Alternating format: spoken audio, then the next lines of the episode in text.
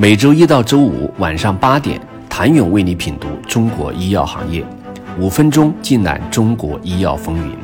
喜马拉雅的听众朋友们，你们好，我是医药经理人、出品人谭勇。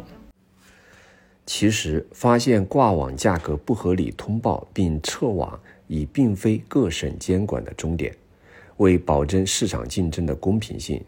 价差超过五倍不挂网，价差不得超过一点八倍。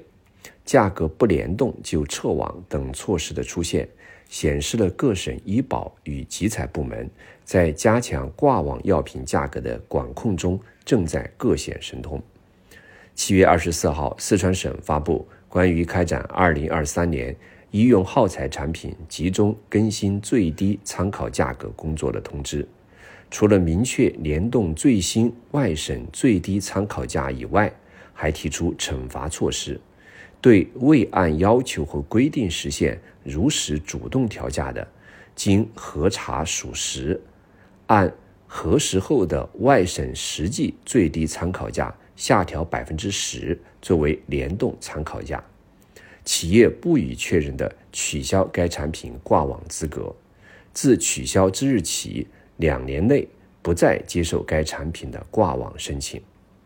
紧接着数日之后，湖南省医保局发布关于开展二零二三年省际药品价格联动挂网工作的通知，提出挂网药品联动全国最低交易价，联动范围覆盖除定点供应、协议期内国家谈判、集中带量采购重选药品外的几乎所有药品。值得注意的是，在挂网价格治理方面，湖南更是曾经首创药品价格纠偏机制。二零二二年二月，湖南省公共资源交易中心公示了部分药品价格纠偏及限价挂网企业申报结果，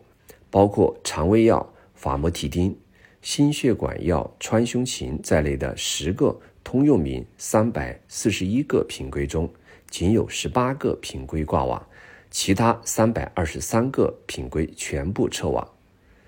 根据湖南医保局通知显示，这些药品存在同一挂网目录内挂网价格差异较大，特别是不同时期挂网价格差异大，价值明显不相符，互相投诉较多，被实名举报价格的现象。同一品牌的相同品种在不同省份。存在超过联动红线的价格差异背后，蕴含着巨大的价格信用风险。在全国统一的医保信息平台招采子系统建立起来并全面落地之前，虽然很多省份都执行着价格联动或全国最低价的政策，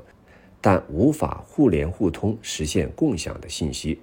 依然造成了同一企业生产的相同药品在不同省份挂网价格差异较大，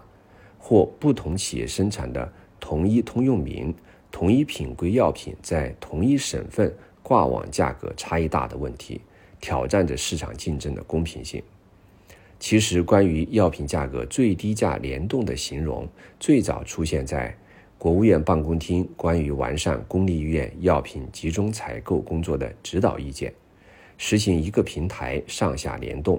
同时要求建立药品采购数据共享机制，实行国家药品供应保障综合管理信息平台、省级药品集中采购平台、医院医保经办机构价格主管部门等信息数据互联互通资源共享。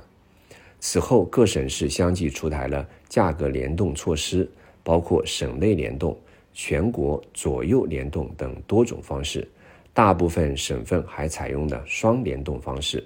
虽然政策出台后，多省价格动态联动让药品价格正在呈现螺旋下降，但价格信息不透明、不公开的现象依然存在。这也是国家医保局自成立以来。就在着手构建全国统一的医保信息系统的原因之一。国家医保局成立之初，曾有相关负责人指出，医保信息系统一直存在三方面不足：标准不统一、数据不互认、系统分割难以共享。区域封闭、孤岛现象突出。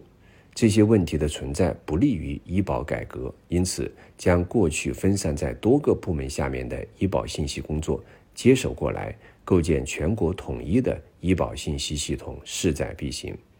二零一八年，国家医保局挂牌成立后，两个月就成立了网信领导小组，部署了医保信息化工作的具体思路。次年，明确天津、河北、吉林、上海等十六个省直辖市。为医疗保障信息化建设试点地区，建设包括药品和医用耗材招采管理子系统在内的十四个子系统，全面破除信息孤岛，将大数据引入医保治理体系当中的目标也早早写在了国家医保局的工作日志中。全国一盘棋的口号喊了多年，却收效甚微。全国药品价格迟迟连不动的局，有的破吗？请您明天接着收听。谢谢您的收听。想了解更多最新鲜的行业资讯、市场动态、政策分析，请扫描二维码或添加医药经理人微信公众号“医药经理人”——医药行业的新闻与资源中心。我是谭勇，明天见。